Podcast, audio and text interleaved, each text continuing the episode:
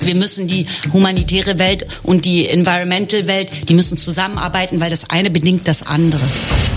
Es geht nicht darum, das gegeneinander aufzuwerten, sondern sich anzunähern, sich zu interessieren. Das wirklich Schwierige an der Situation, in der wir leben, ist, dass viele Bedingungen sich verschlechtert haben. Ein Verschluss, ein Dichtmachen hilft nie einer Situation. Ein Krieg im Südsudan, in Somalia, in Jemen macht die Entwicklungsfortschritte von Jahrzehnten kaputt. Fangt an, freundlich zueinander zu sein. Hört auf, den Kopf zu schütteln und zu hupen. Passt aufeinander auf. Hört auf in dieser Schreierei. Mit Menschen. Der Miserio Podcast. Mit Jan-Malte Andresen. Folge 9 schon. Herzlich willkommen. Unsere, meine, ja auch eure Begegnung mit Menschen, die was zu sagen haben, die das Maul aufreißen, wie Armin Rodiger so schön gesagt hat hier in der vorletzten Folge. Menschen, die wir alle kennen, die man hier aber vielleicht nochmal ganz anders kennenlernt, weil wir nicht über den neuen Film, das neue Buch, die Station der Karriere sprechen, sondern darüber, was diese Menschen antreibt, wofür sie sich engagieren, was sie umtreibt, was sie traurig macht oder durch ihr Engagement auch nochmal, ja, vielleicht ganz anders glücklich macht. Das wäre kurz umrissen, das, was hier passiert. Und wenn ich sage Menschen, die wir kennen, auch das ist das Tolle an diesem Podcast, es sind alles Menschen, die muss man gar nicht mehr vorstellen. Ich sage Katja Riemann und jeder weiß, wer da ist. Katja, wie schön, dass du da bist. Hallihallo. Schönen guten Tag, vielen Dank Toll, für die Einladung. das klappt. Ich habe gerade gesagt, wir reden nicht über Buch oder Film. Wobei, wenn wir über dein soziales Engagement reden, müssen wir doch über Buch oder Film reden. Das werden wir auch noch tun hier in diesem Podcast. Ich kenne kaum einen anderen Menschen, der sich so engagiert wie du. Du bist bei UNICEF, Amnesty International aktiv, äh, bei Fridays for Future, Extinction Rebellion, PETA, UNHCR. auch das. Was sind deine, sagen wir mal, größten, stärksten Engagements? Bei so vielen wird man keine Hitliste machen wollen und können. Aber wo bist du am stärksten engagiert? Nee, ich, das, das geht ja alles äh, Hand in Hand. Das hat ja, das hat ja einen äh, komplexen Zusammenhalt.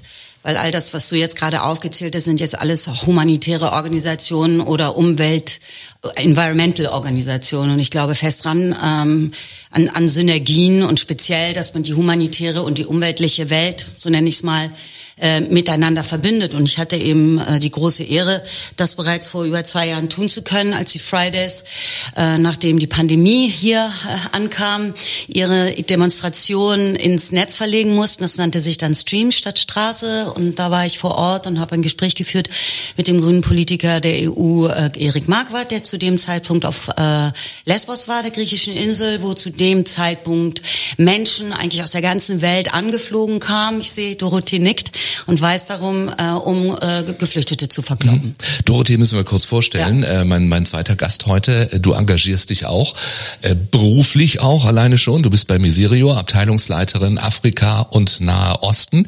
Dorothee Klüppel, der volle Name, wer das nochmal googeln möchte. Dorothee, auch an dich herzlich willkommen. Schön, dass du da bist. Ihr werdet euch viel zu erzählen haben, glaube ich. Also du, du hast eben schon genickt, du hast dich auch sehr damit beschäftigt, was Katja macht. Wenn ihr miteinander redet, werdet ihr vielleicht auch über Reisen reden. Das tut man ja gerne mal, so man sagt, wo war man im Urlaub und wie schön war es da. Bei euch sind es jetzt nicht unbedingt Urlaubsreisen. Du hast ein ganzes Buch geschrieben, Katja, über deine Projektreisen und ich habe äh, hier nur mal das Inhaltsverzeichnis. Äh, Burundi, Rumänien, Burkina Faso, Nepal, Kajelica, das ist ein Township Afrika. in Südafrika, Moldawien, Senegal, Deutschland hat auch ein kleines Kapitel bekommen oder gar nicht so kleines, Libanon und Kongo. Äh, Dorothee, wenn du ein Buch schreiben würdest über deine Reisen, was stünde da im Inhaltsverzeichnis? Da stünden auch eine Reihe von Ländern, wobei die Überschneidungen gar nicht so wahnsinnig groß sind. Äh, Libanon auf jeden Fall mehrfach, äh, Jordanien, Ägypten, ähm, Israel, Palästina und äh, sonst diverse Länder ähm, Afrikas, also von Südafrika über Westafrika bis nach Ostafrika, Südsudan, Kenia. Das sind zum Beispiel auch Länder, für die ich jetzt zuständig bin. Dorothee, wir reden gleich weiter über deine Arbeit, über, über deine Projekte, über Miserio-Projekte, ähm, wollen Katja jetzt noch ein bisschen besser kennenlernen, als würden wir sie nicht gut kennen, aber wir kennen dich natürlich als Kinozuschauerin, Kinozuschauer, Fernsehzuschauerin, Fernsehzuschauer. Äh, viele wissen sicher auch um deine sozialen ähm, Seiten oder deine Engagements, aber längst nicht alle. Wir haben eine kleine Rubrik. Die Wertschätzung. Hast du gesagt, du hast Angst? Ja, was wird jetzt eingespielt? Die Wertschätzung. Es kommt zur Wertschätzung, so nennen wir das. Du hast eine lange, lange Liste bekommen mit 77 Hausaufgabe. Werten. Das war deine Hausaufgabe. Wir haben gesagt, so wie wir allen Gästen sagen, pass mal auf, kannst du dir da oder such dir da mal was raus? Sagen wir mal drei Begriffe. Und wenn du da jetzt drauf guckst, bei denen du sagst, so diese drei, die, die sind mir besonders wichtig. Für die möchte ich stehen oder wahrgenommen werden. Genau.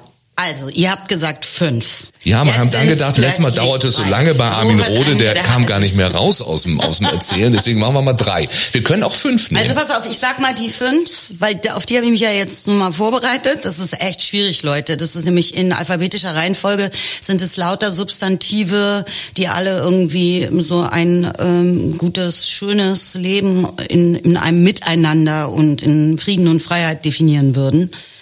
Ähm, also hier steht Achtsamkeit, Liebe, ja. Humor, Sensibilität und Verantwortung. Verantwortung braucht es. Das sind die Dinge, die ich jetzt, also Liebe ist natürlich, so für die Liebe tut, würde man alles tun und Liebe macht alles auch leichter. Weil wenn man jemanden liebt, dann ist man total connected. So steht auch, glaube ich, schon in der Bibel, wenn mich nicht alles täuscht. Achtsamkeit, ähm, Sensibilität und Verantwortung geht, glaube ich, alles so ein bisschen in die äh, ähnliche Richtung. Darum habe ich das ausgesucht. Warum? Weil ich immer wieder merke, dass dort Situationen eskalieren oder man in diesen systemischen Rassismus, Klassismus, Sexismus fällt, wo nicht wahrgenommen wird, sensibel agiert wird oder man aus seinem Tunnelblick schaut. Ja, Und ich glaube, das sind ja jetzt alles positiv konnotierte Substantive, die er rausgesucht hat. Und ich, ich glaube eben, dass aus Angst, etwas zu verlieren oder angegriffen zu werden oder aufgrund der Angst vor dem Unbekannten Menschen sich verschließen. Und ein Verschluss, ein Dichtmachen hilft nie einer Situation sondern wahrscheinlich muss man sich angreifbar machen. Und wenn man aber die Sensibilität hat, nicht bei sich zu sein, sondern bei dem Gegenüber, wenn man achtsam ist für das Gegenüber, dann schränkt sich mittlerweile, möglicherweise dadurch die Furcht vor dem Gegenüber ein. Weißt du, also ich sage das jetzt natürlich in persönlichen äh, Situationen, Menschen zwischen Menschen, nicht auf so einer politischen Skala, weil da spricht man ja irgendwie gar nicht über Menschen, sondern über Gesellschaften und dann hat man irgendwie auch schon vergessen, dass eine Gesellschaft ja aus Menschen besteht. Aber man muss ja immer wieder zurück an den Anfang, in, an den Mikrokosmos. Ne? So, darum habe ich diese und Verantwortung ist natürlich ganz einfach, weil die Verantwortung, die will ja immer keiner. Ne? Den gibt man ja immer dann gerne jemand anderem und es gibt aber Leute, die nehmen die Verantwortung gerne und benutzen sie als Machtmissbrauch. Ja, ja, Und absolut. vor denen müssen wir uns bewahren. Das sehen wir ja jetzt gerade in diesem in dieser katastrophalen Zeit. Was für eine wunderschöne Erklärung. Vielen Dank dafür. Dank. Dein äh, soziales Engagement äh, ist ja auch äh, wahrscheinlich Folge einer, eines Gefühls der Verantwortung. Ich empfinde wahnsinnig viel Verantwortung, natürlich. Und ich versuche mich manchmal von so einer äh, grundsätzlichen Verantwortung zu befreien, weil ich das Gefühl habe, ich breche darunter zusammen. Du, ich bin Ende der 60er geboren, ich bin Deutsche. Die Familie meiner Mutter äh, ist ausgelöscht worden von den Nazis, aber ich bin Deutsche und ich lebe mit der Verantwortung dieser Geschichte. Und das müssen wir alle, egal wann wir geboren sind. Und wir müssen wissen, was da passiert ist. Und ähm, ich glaube, in dem Moment, wo du die Schuld in Verantwortung transferierst, bist du in der Lage zu handeln, weiterhin zu denken oder auch zu agieren. Die Schuld ist lähmend. So, und darum finde ich das so großartig.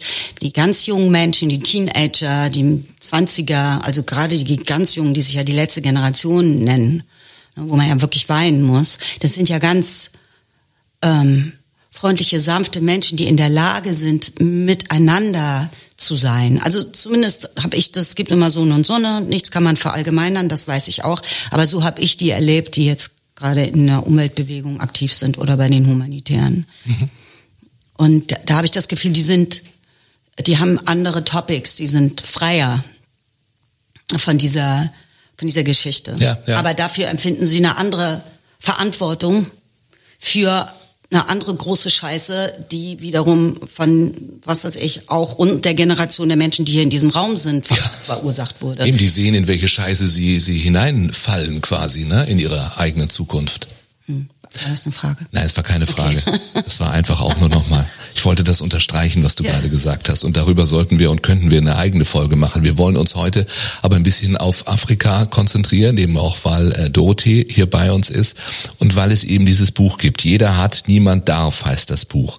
Und du schreibst in diesem Buch, eigentlich ist es zynisch bei Licht betrachtet, Mangelernährung, das war das Thema der Projektreise nach Burundi. Und ich hatte nicht die Spur einer Idee, was das wirklich bedeutet. Was hast du auf dieser Reise gelernt? Bei Mangelernährung oder im Englischen sagt man Malnutrition, würde man natürlich erstmal äh, unbeleckt denken, äh, haben Menschen nicht genug zu essen und dann sind die ganz dünn und haben vielleicht, wie man das dann eben kennt aus diesen schrecklichen Spots, äh, so aufgeblähte Bäuche oder sowas. Ja. Mangelernährung ist sehr viel mehr. Mangelernährung heißt, dass es transgenerationär sich fortsetzen kann. Sprich, du kommst als mangelernährtes Baby auf die Welt, weil du nicht ausschließ, äh, gründlich genug versorgt wurdest als, als Embryo im Mutterleib. Und da geht es nicht um die Körperchen, sondern es geht um die Ausbildung bis zur vollen Kapazität des Gehirns. Und wenn das nicht vollumfänglich ausgebildet ist, bedeutet das, dass diese Personen im Laufe ihres Lebens gar nicht in der Lage sind, so viel zu lernen, falls sie überhaupt Access zu äh, Bildung haben, wie man lernen könnte. Und das, da gibt es dann eben, werdet ihr vielleicht auch haben, gibt es dann natürlich Projekte, wo man versucht, innerhalb der ersten zwei Lebensjahre dieser mangelernährt geborenen Babys sie so äh, prosperieren zu lassen, dass sich das ähm, dass das Gehirn fertig wächst, sage ich jetzt mal so. Ich bin, kann das vielleicht nicht richtig genug äh, sagen. So, also ich konnte zumindest konnte ich das sehen, wie die gepampert werden, sage ich mal so profan. Ja. Damit die fit sind, damit die äh, loslegen können, damit sie zur Schule gehen können und was lernen können. Wie gesagt, wenn es Bildung gibt. Und das ist natürlich insofern wichtig, weil die nächsten Generationen braucht man ja zur Bildung des Landes. Und Burundi ist ja wie ihr alle wisst, weiterhin ein, ein Land eingeklemmt zwischen Ruanda und dem Kongo, Ostkongo, wo viel Bürgerkrieg ist. Ähm, und wer will das? Da braucht man ja Menschen, die den Frieden dann eines Tages hoffentlich erringen. War das deine erste Projektreise, also weil sie jetzt am Anfang des Buches steht? Nein, nein, meine erste Projektreise ging nach Rumänien im Jahr 2001. Mhm. Und du hast immer weitergemacht. Also man könnte jetzt ja auch sagen, so wie du das schilderst, und ich merke auch, wie, wie nahe dir das geht, also was du da erlebt hast, was du gesehen hast, ähm, dass man vielleicht sagt, dass das ich verkraft das nicht. Also ich, ich mache das nicht nochmal. Ich habe jetzt einen Eindruck, ich habe vielleicht helfen können, auch äh, vor Ort oder vielleicht auch mit meiner Popularität, äh, aber ich mache das nicht nochmal. Für dich gab es das offenbar nicht. Du bist immer wieder auf Reisen gegangen. Aus welcher Motivation heraus? Du warst an der äh, Grenze zur Ukraine gerade. Ich war in der Republik Moldau. Genau. Ja, ja. Warum tust du das? Das werde ich immer wieder gefragt. Meistens versuche ich diese Frage so ein bisschen so an mir so, so ja. weißt du, wie so ein, so ein Angriffsschlag irgendwie in der asiatischen äh, äh, ähm, Kampfkunst so an der Seite so abgeleiten zu lassen. Ja, es kann auch weil ich Grund sage, es geht ja nicht ne? um mich, weißt ja, du? Ich bin ja. ich bin, I'm the messenger sozusagen. Ich bin die Botschafterin und äh, bin eigentlich die ganze Zeit in so einem Modus von Dankbarkeit, dass ich mit diesen großartigen Organisationen zusammenarbeiten darf, dass sie mich ernst nehmen, dass ich, weißt du, ich komme jetzt gerade von einem Call mit UNHCR, weil ich nach Burkina wieder fahre. Weißt du, dass sie, dass sie sagen, ja, komm, Katja, wir, wir haben Zeit für dich, wir versuchen dir was zu erklären, das ist die Situation, wir fahren in die Camps und so. Und ich versuche halt darüber zu schreiben, mein nächstes Buch zu schreiben. Ähm, weil das erste ja leider zeitgleich mit einer Pandemie herauskam. Das ist ja war ja sehr unfortunate, muss man sagen. Und ich bin jetzt schon zu tief da drin. Mich, interess mich interessiert es, weil ich das Gefühl habe, ich lerne über die Welt und zwar in so einer komplexen Weise. Und man darf ja nicht vergessen, dass ich eben nicht Journalistin bin, Politikerin oder am Ende eben ja auch nicht die konkrete humanitäre Arbeit im Feld leiste, sondern ich bin Künstlerin und als solche schreibe ich und reise ich auch. Darum war mir der Punkt Humor zum Beispiel auf jeden Fall, das war das erste, was ich ausgesucht habe auf der Liste ne, von, mhm. von, von euch. Ähm, weil ich gemerkt habe, das ist extrem verbindend und zwar überall in der Welt. Also wenn man Humor hat, haben vielleicht nicht unbedingt alle, das ist, glaube ich, eine meiner stärksten Waffen, stellt sofort eine Augenhöhe her und die, über die reden wir ja andauernd. Mhm. Weißt du, herablassende Menschen reden ja ständig über Augenhöhe und keine Ahnung, was das bedeutet. Dorothee nickt. Also Dorothee jetzt als die, die nicht die Künstlerin ist, sondern die beruflich, also äh, aus der Entwicklungshilfe Richtung kommt. Ähm, geht das auch nur oder besser mit Humor? Auf jeden Fall, weil es einem selber auch gut tut und weil es Begegnung schafft. Genau. Also genau wie du sagst, in, in Flüchtlingslagern oder so, wir begegnen ja aus einer Rolle, wir können es uns aussuchen, ob wir da hinfahren oder nicht. Wir haben, und daher speist sich aus meiner Sicht auch die Verantwortung, wir haben die Möglichkeit, etwas zu tun. Und äh, diese Verantwortung, die daraus erwächst, ähm, können wir nutzen, sollen wir nutzen, aber wir wollen ja eben nicht von oben herab da ankommen, sondern wir sehen das Potenzial in, im Gegenüber und ähm, wir sind ja häufig in Situationen, wo wir mit den Menschen gar nicht kommunizieren können genau. mit Sprache. Absolut. Weil wir nicht fließend Arabisch sprechen oder all die anderen Sprachen. Oder die, Wolof. Genau. Oder viele Sprachen, von denen wir zum Teil den Namen noch nie gehört haben. Und trotzdem kann man sich begegnen, indem genau. man sich anguckt, ähm, indem man irgendwelche Späßchen macht mit den Kindern, die da immer total offen für sind. Aber Frauen, Männer, das ist einfach eine Brücke der Kommunikation, die auch ohne Sprache funktioniert. Ja, ich habe, darf ich noch was dazu sagen, weil ich finde das so interessant, weil es gibt in Westafrika, Senegal, vielleicht kennst du die auch, gibt es eine NGO, die heißt Tostan. Tostan ist ein Wort aus dem Wolof, das bedeutet Durchbruch, Aufbruch. Und dort gibt es eben ein Programm, das nennt sich Community Empowerment Program in den, in den Villages. Das wird geleitet von den Menschen auch aus den entsprechenden Regionen, also jetzt nicht irgendwie aus Dakar heraus oder aus Europa gar, sondern es sind die Menschen aus den Dörfern. Und die fangen an, ich liebe das, aber ich gesagt habe, oh, ich möchte auch das, ich möchte auch dieses, diese, zu dieser Schule gehen. Die fangen an, nicht mit Lesen, Schreiben oder sowas, totally overrated. Die fangen an, erste Stunde Dialog, Kommunikation weil du das gerade sagtest, Männer, Frauen. Was heißt das? Ja. Um frei zu kommunizieren, werden Männer von Frauen getrennt. Die Frauen reden nicht, wenn die Männer im Raum sind. Um frei zu kommunizieren, werden die Teenager von den Müttern getrennt, weil die Teenager reden nicht, wenn die Mütter im Raum sind. Ne? So, nur die Kleinen, die kleinen Mausis, die können alle zusammen, weißt du? So, und das fand ich super interessant, weil man ja überhaupt erstmal lernen muss zu kommunizieren zuzuhören und sich darauf zu beziehen und einen Gedanken zu haben, eine Haltung, eine Meinung zu haben oder ich vergesse mal die Meinung, die Haltung vor allem und diese auch zu entäußern und in der Lage zu sein, so einen Satz zu formulieren. Und ich finde, daran, daran krankt die ganze Gesellschaft. Wir reden alle ständig über Kommunikation und über Kommunikationswissenschaft und bla bla bla und so. Aber wirklich miteinander zu kommunizieren, Wer kann das denn? Wie oft höre ich den Satz, dass Leute zu mir bezaubernd herkommen und mir irgendwas Nettes sagen oder auch nicht Nettes und dann endet es damit, dass man sagt, ich kann es nicht so gut ausdrücken. Ich sag, da gibt es doch einen Mangel, da gibt es doch auch auf der anderen Seite ein Bedürfnis. Manchmal muss man sich das ja zusammensetzen. Was meint denn diese Person? Weißt du, Kommunikation, habe ich das hier vielleicht übersehen? Gibt's nicht. Gibt's nicht. Nehmen wir auf. Nehmen Kreativität, wir, auch ja, gut. Nehmen wir als Wert Nummer 78 auf. Also es sind Begegnungen, es ist Kommunikation und es sind ja auf deinen Reisen äh, und auf deinen auch, Dorothee, natürlich sehr viele spannende Begegnungen einfach, ne, von denen man ziert, kann ich mir vorstellen. Ich habe gelesen, du hast äh, Marguerite Barankice getroffen. Marguerite Barankice, ja. Ja, ähm, die Maison Shalom gegründet hat. Ich glaube, 10.000 Kinder inzwischen. 20. 20.000 sogar. 20.000. Vielleicht kannst du ihre Geschichte ein bisschen, bisschen erzählen und auch von deiner Begegnung mit ihr. Genau, das ist auch in Burundi. Es geht quasi zurück auf den Genozid der Hutus an den Tutsis.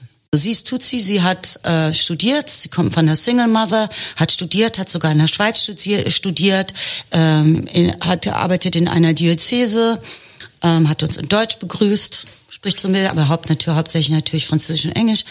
Ähm, und war 23 Jahre alt, da hat sie sieben Kinder äh, adoptiert, sowohl Hutus als auch Tutsis. War dann in Ruigi in dieser Diözese und da kamen, lass mich nicht liegen, 500, 600 Menschen. Und to make a long story short, 72 Menschen wurden vor ihren Augen umgebracht. Ja, sie musste das mit ansehen. Und sie hat das, genau, man hat ihr gesagt, wir werden dich verschonen und hat sie nackt an einen Stuhl gebunden denn du bist eine Verräterin und du wirst jetzt das bezeugen. Sie war in der Lage, ich glaube, es waren 20 Kinder zu verstecken und hat verhandelt angesichts des Todes mit diesen Mördern und hat ihnen Geld angeboten. Und es war eine Diözese, das heißt, die hatten irgendwie Geld in so einer Box. 10.000 Dollar, die hat sie ihnen gegeben, hat gesagt, lasst mich erst die Kinder wegbringen. Und danach, gegenüber von diesem Ort, war ein interessanterweise deutscher Mitarbeiter von einer Organisation, der, ähm, dem hat sie gesagt, pass auf die Kinder auf, wir müssen die Toten beerdigen. Und ich weiß jetzt, was ich zu tun habe. Ich muss ein Kinderheim gründen. Und das ist dann passiert.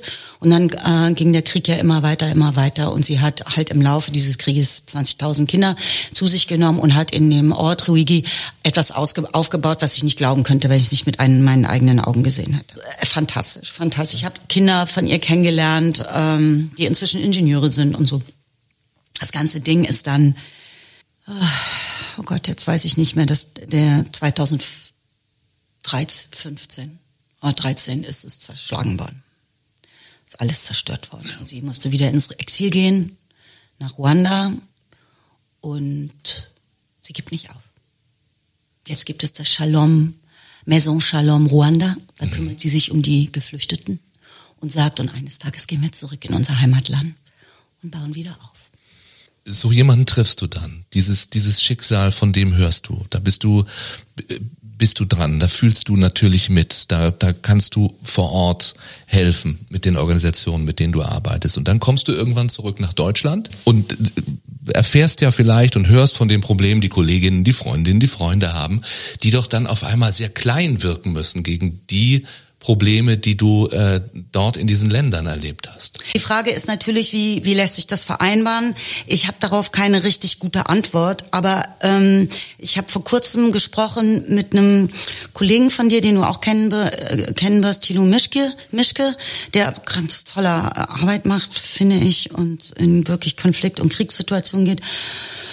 Äh, der darüber ein Buch geschrieben hat. Und es gibt einen sehr interessanten französischen Dokumentarfilm über Médecins sans frontières, also Ärzte ohne Grenzen, die eben und du wirst das vielleicht auch kennen, Dorothee, die in so einen Kreislauf kommen, ihrer Arbeit, weil sie merken, sie haben hier, wenn sie zurückkommen, ist ja normal, was ist ja was ganz anderes als das, was ich mache. Wenn du da vier Wochen in einem Lazarett arbeitest im Ostkongo oder in einer, in einer Höhle in Syrien, wo die wo die Ärzte ohne Grenzen so ein Zelt aufstellen stellen können. Das ist eine wahnsinnige Logistik und da operieren sie dann ne, unter Beschuss und unter der Angst aufzufliegen und dann kommen die zurück und dann wird gefragt, wie war's? Wie antwortest du denn diese Frage? Stimmt. Wie war's? Dann sagt man super.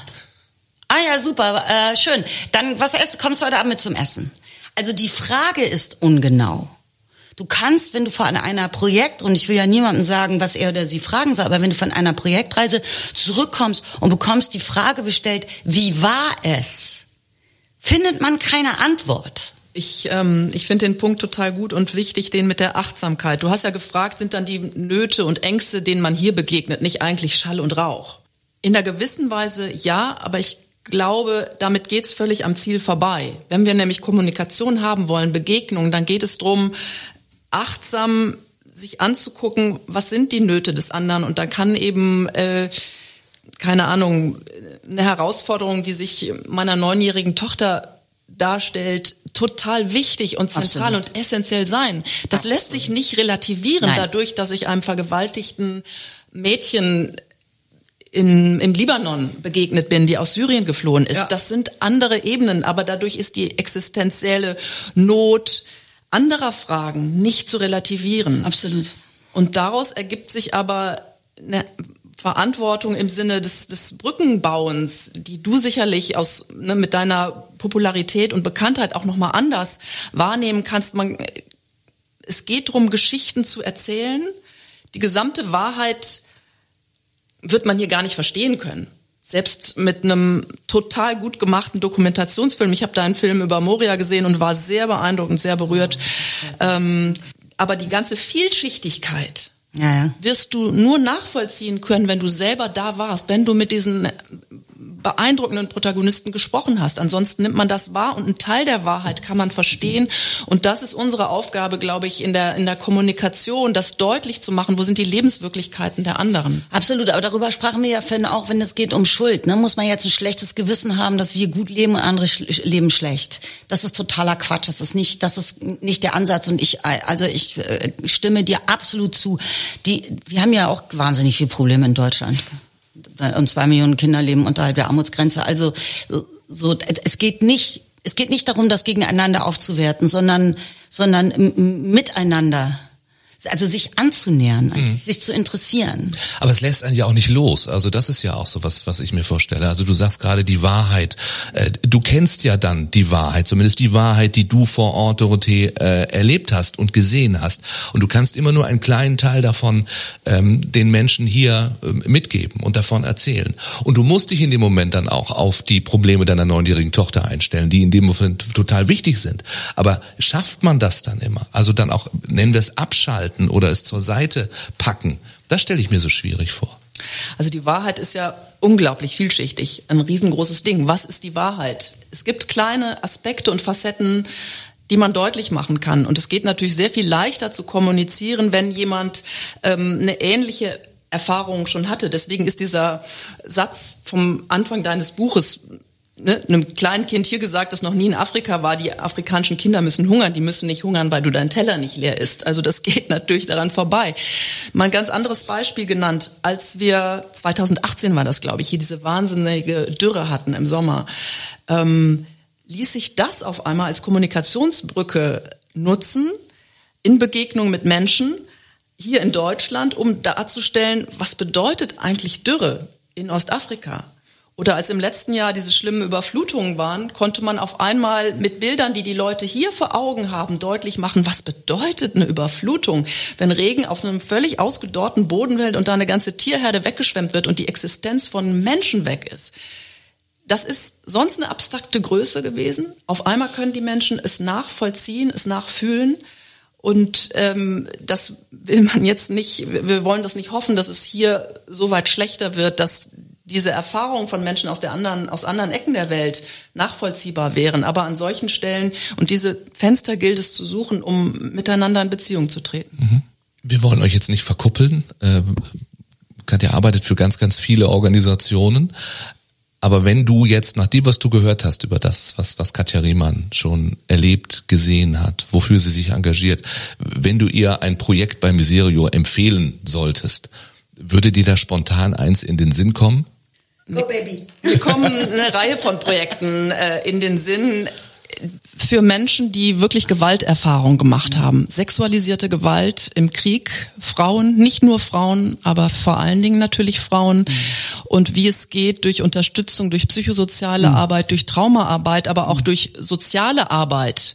Ähm, diesen Menschen wieder Hoffnung zu geben und sie zu stärken, so dass sie eben auch wieder Teil der Gesellschaft sein können und dazu beitragen können, beispielsweise, dass ihre Kinder auch gesund aufwachsen, um nicht das transgenerationelle Trauma weiterzugeben. Wo habt ihr da Projekte? In Ostafrika, oder? Kenia? Oder? Ähm, in vielen Ländern, also beispielsweise im Nordkamerun, aber auch mhm. im Nordirak, also ganz unterschiedliche, weil es leider die Erfahrungen von Flucht und Vertreibung und sexualisierter Gewalt nicht nur in der Ukraine gibt, sondern in allen Teilen der Welt. Und es gibt Möglichkeiten. Vergewaltigung als Kriegsinstrument. Absolut. Immer gewesen. Um Individuen kaputt zu machen und um ganze Gesellschaften kaputt zu machen. Interessant, dass man immer bei den Frauen anfängt. Ne? In Uganda, das erzählte mir Florence vom ICC, die sagte, im Jahr 2015, 16 hat die Zahl der Vergewaltigungen in Uganda, die Zahl der Tötung durch eine Kugel übertroffen. Also man hat mehr Frauen vergewaltigt als Menschen erschossen.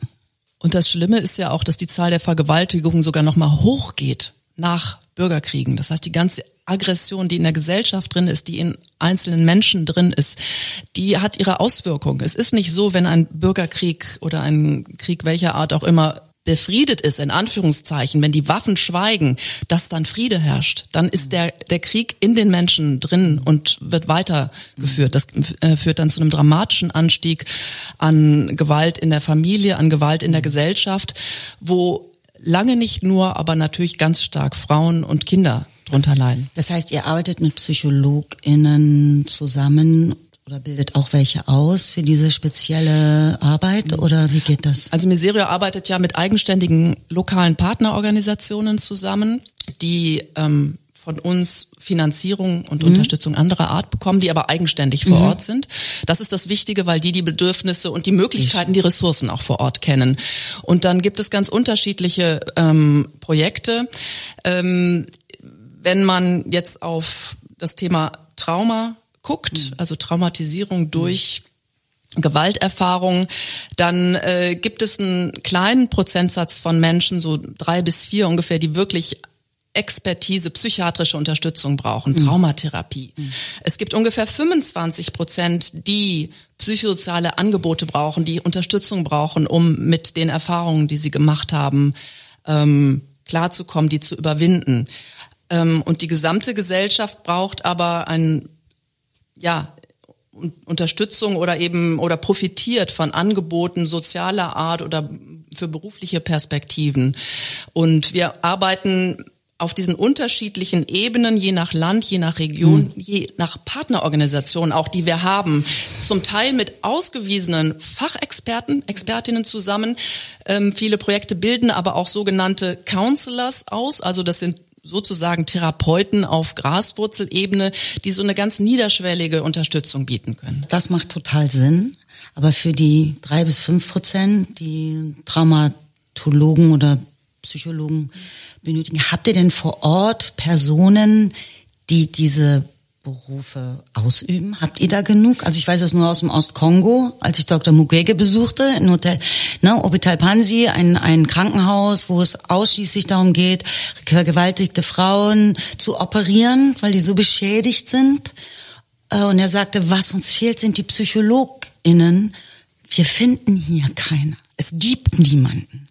Wie ist das bei euch? Das wichtige Wort ist genug. Genug ganz bestimmt nicht. Wir haben noch nicht mal hier in Deutschland genug Traumaexperten, Traumaexpertinnen, um Menschen, die geflüchtet sind, die vertrieben sind, hier angemessen zu begleiten und zu betreuen und noch viel weniger in den anderen Ländern. Aber wir bilden oder Partner von uns bilden professionelle Therapeutinnen und Therapeuten aus, beispielsweise in Nordirak. Ich sage immer, aufgeben ist keine Option. Also mhm. jeder Therapeut, jede Therapeutin, die in einem Land arbeiten kann, mhm. Äh, leistet ihren Beitrag. Ausreichend wird es nicht sein. Das ganze Feld der mentalen Gesundheit ist dramatisch, dramatisch. unterfinanziert ja. weltweit das hört man häufiger, aufgeben ist keine Option. Also auch von, von vielen KollegInnen äh, bei Miserior. Bei all diesen Dingen, um die ihr euch kümmert, mit den Partnerorganisationen vor Ort, wo sind denn wirklich Fortschritte gemacht worden und wo ist auch ganz dringend noch, noch Nachholbedarf? Kann man das so einfach fragen, kann man es, aber kann man es auch einfach beantworten? Klimawandel sei mal nur exemplarisch genannt, wodurch viele Entwicklungsfortschritte der letzten Jahre und Jahrzehnte zunichte gemacht werden.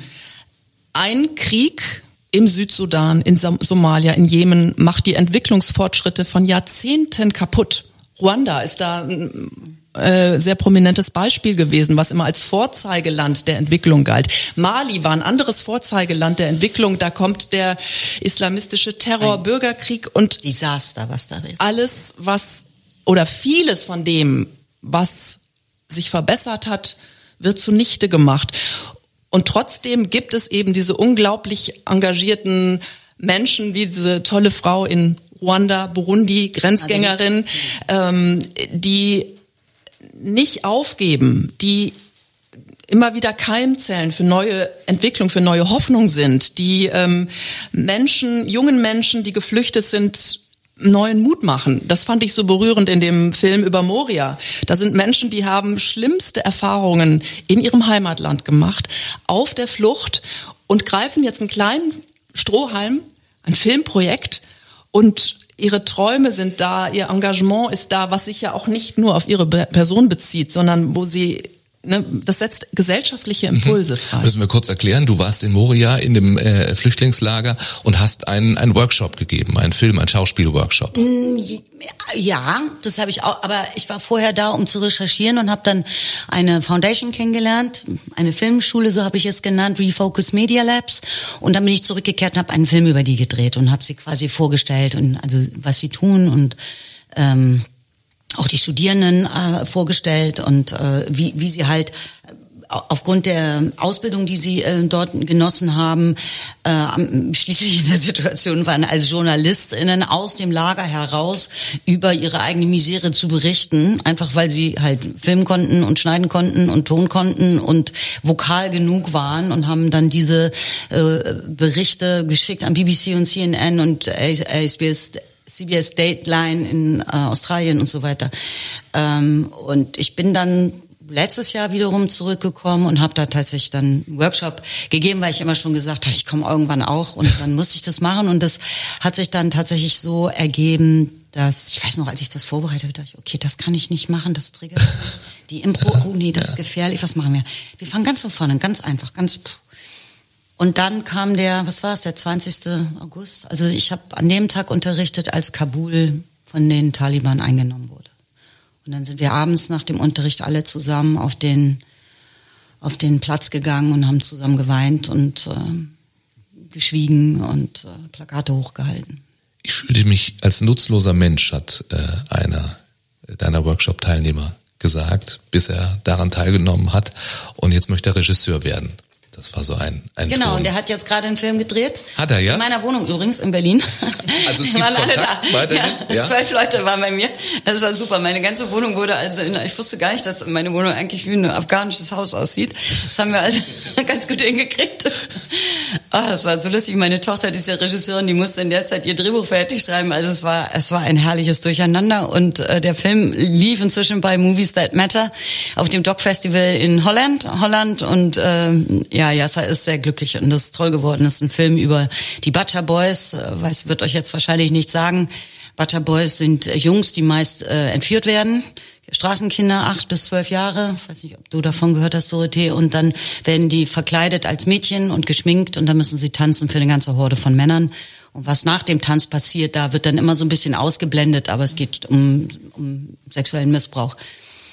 Genau, und darüber hat Yasser, inzwischen ist er, ist er schon, ich glaube, jetzt wird er demnächst mal 18, einen Film gedreht, wo ich dachte, so, und das war, das war ähm, sehr eindrücklich, weil das natürlich so ein bisschen an der Grenze war, dass Menschen auch getriggert wurden, die, die Mitarbeitenden zu diesem Film. Aber das geht immer weiter. Also äh, meine Freunde Douglas und Sonja, über die ich die äh, Doku gedreht haben, sind jetzt gerade aktuell in Lviv.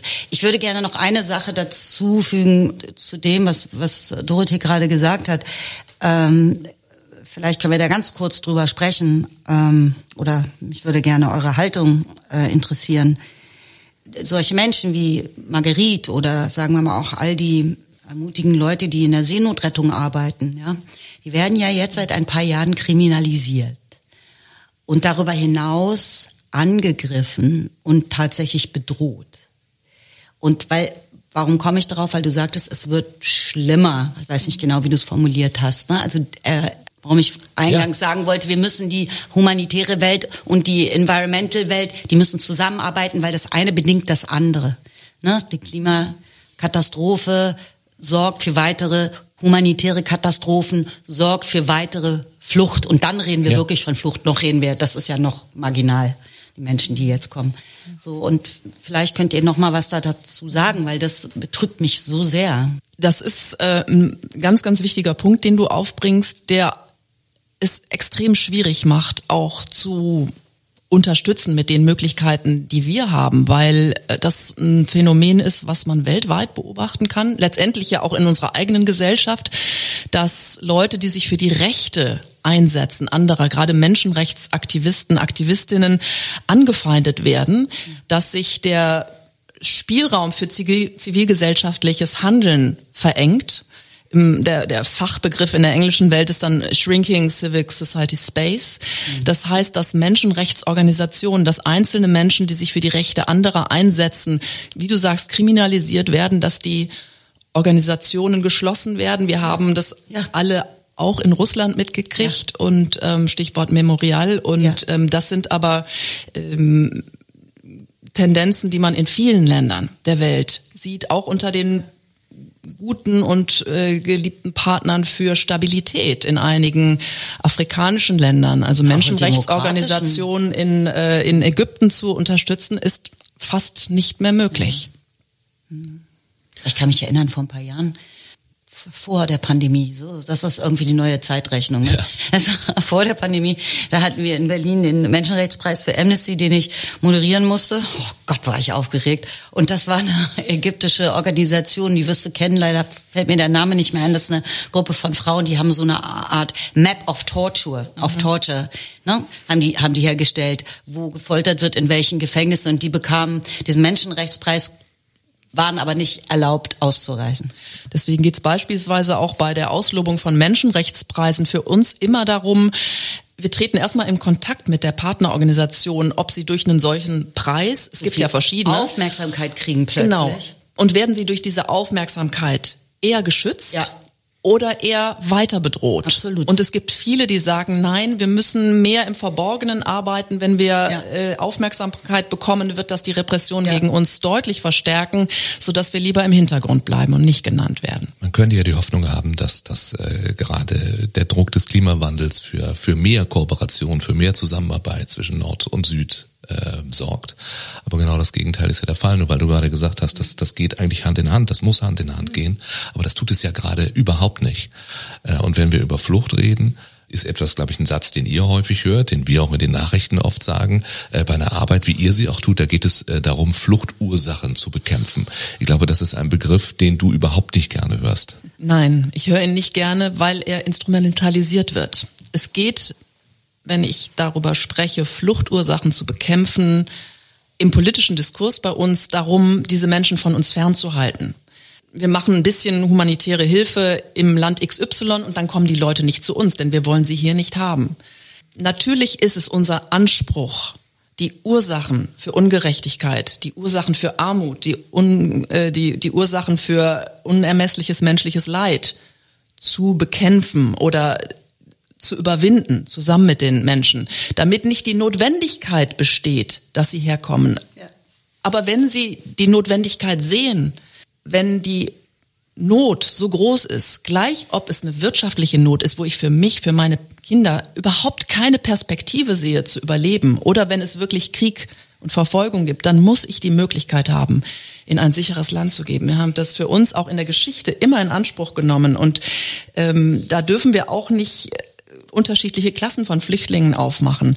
Die, die uns kulturell näher sind, die Frauen, die Kinder. Was wir jetzt gerade erleben, ein bisschen, ne? Genau. Muss man dann so sagen. Die Genfer Flüchtlingskonvention unterscheidet zu Recht nicht danach, ob es Männer oder Frauen sind, ob es Christen oder Muslime sind, die zu uns kommen, sondern es geht darum, ob jemand in Not ist, ob jemand äh, Anspruch hat auf ein sicheres Leben und das ist in den Menschenrechten verbrieft. Wir alle haben das Recht. das heißt, was konkret brauchen wir? Was, was brauchen wir hier für Geflüchtete?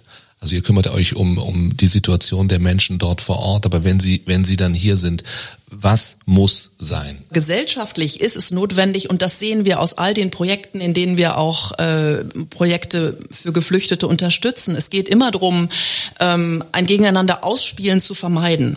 Also Geflüchtete und bedürftige Lokale, also aufnehmende Gesellschaft ähm, gemeinsam zu integrieren, dass also alle etwas davon haben, dass man nicht denkt, jetzt kommen die ganzen Geflüchteten zu uns und mir geht's dadurch schlechter, sondern Programme aufzulegen, die für die Menschen einen Mehrwert darstellen, egal ob sie geflüchtet sind oder nicht.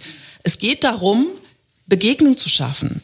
Es geht darum, aber auch im Sinne der gesellschaftlichen Integration, diesen Menschen die Möglichkeit zu geben, ihre Kinder in die Kita zu schicken, in die Schule, einen Zugang zum Arbeitsmarkt zu haben. Das sehen wir überall in Ländern, ähm, auch bei uns, wo es eben keine Möglichkeit gibt für die Menschen, sich auch einzubringen mit den Potenzialen, die sie haben in die Gesellschaft einen Beruf zu äh, übernehmen, die können sich nicht integrieren. Und nachher beschwert man sich, dass sie sich in Ghettos versammeln und äh, sich gar nicht integrieren in unsere Gesellschaft. Aber wenn sie die Möglichkeit nicht haben. Deswegen ist es sehr gut, dass man versucht, wenn auch die Herausforderungen, glaube ich, riesig sind, äh, Kinder beispielsweise aus der Ukraine in unsere Schulen zu integrieren. Aber wo sind die afghanischen Kinder? Wo sind die syrischen Kinder? Lass uns doch einmal nach Afrika gucken. Es ist ja nicht nur unbändiges Leid, das einem in Afrika begegnet. Ähm, damit täten wir jetzt diesem unglaublich schönen Kontinent ja auch Unrecht. Es geht äh, für viele ums Überleben, aber es geht ja auch längst darum, eben, und das tut ihr ja, Leben aufzubauen. Und ähm, das ja auch, es wird gerne mal geredet von der äh, oder von Afrika als Chance. Also es gibt viele junge Menschen dort, ich weiß nicht, wie du das, sicher hast du das erlebt, ähm, die auch gut ausgebildet sind äh, in, in gewissen Regionen, die vielleicht Start-ups gründen, die in Richtung Nachhaltigkeit, in Richtung Umwelttechnik unterwegs sind, ohne all die Altlasten, die wir hier hatten. Also das ist etwas, was häufiger zu hören ist. Mich würde interessieren, ist das wirklich so? Also es ist ja immer schwierig von Afrika zu sprechen. Selbst wenn man äh, von Kenia spricht, äh, sind das eigentlich so viele unterschiedliche Kenias. Ich habe in einer Region damals gearbeitet, Anfang der 2000er Jahre, ähm, tief im afrikanischen Grabenbruch, wenn die nach Stunden auf der Holperpiste ähm, sich der ersten Asphaltstraße näherten, dann sagten die, oh, now we are coming to Kenya, jetzt kommen wir gleich nach Kenia. Ähm, deswegen, also das mal als Beispiel genommen, um zu zeigen, dass so die, die Rede von Afrika immer zu kurz greift, weil es sehr unterschiedliche mhm. Menschen gibt, sehr unterschiedliche Regionen mit sehr unterschiedlichen Möglichkeiten. Aber natürlich, es gibt in einem derartig vielfältigen Kontinent in unterschiedlichen Ländern unglaublich kreatives Potenzial.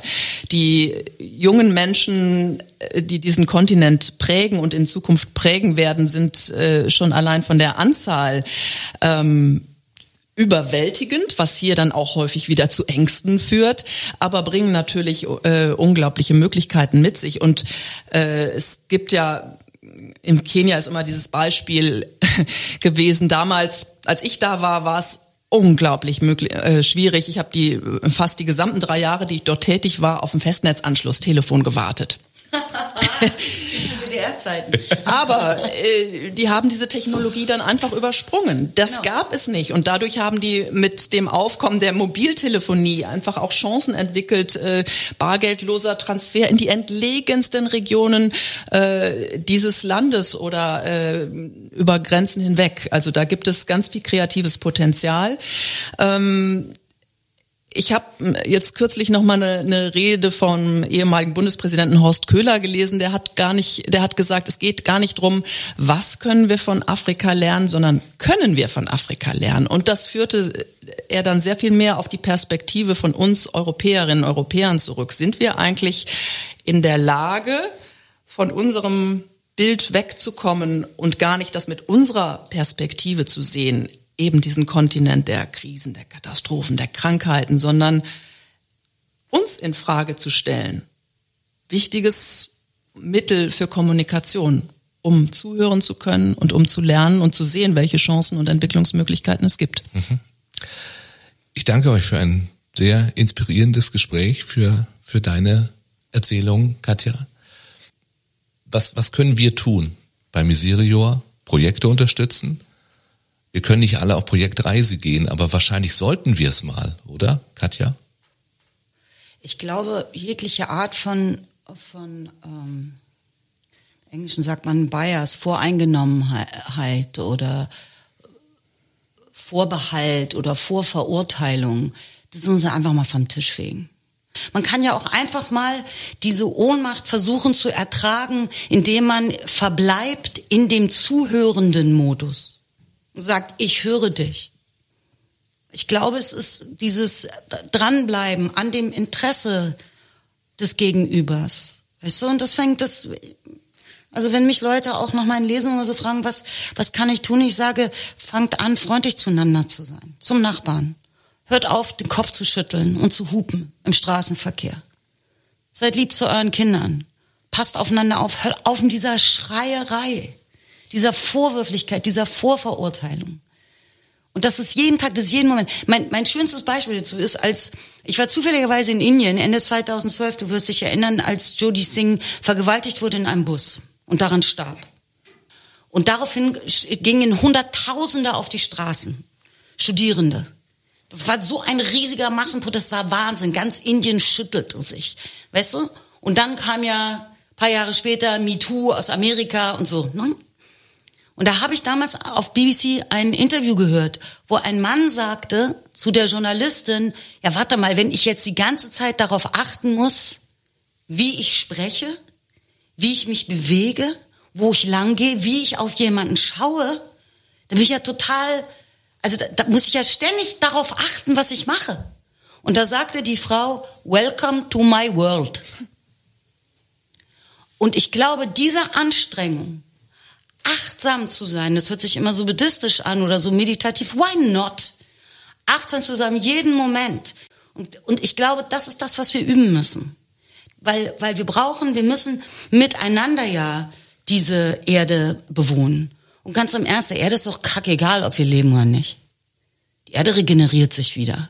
Und wenn nicht, pff, geht nur um uns. Es geht nur um uns. Und wir haben im Moment überhaupt, oh, es hört sich wie an, wie so ein Priester rede ich gerade. Halleluja. Äh, wir haben gerade gar keine Zeit, Kriege zu führen. Oder macht es Sinn, was ich sage? Nee. Ja. Dorothee guckt ratlos.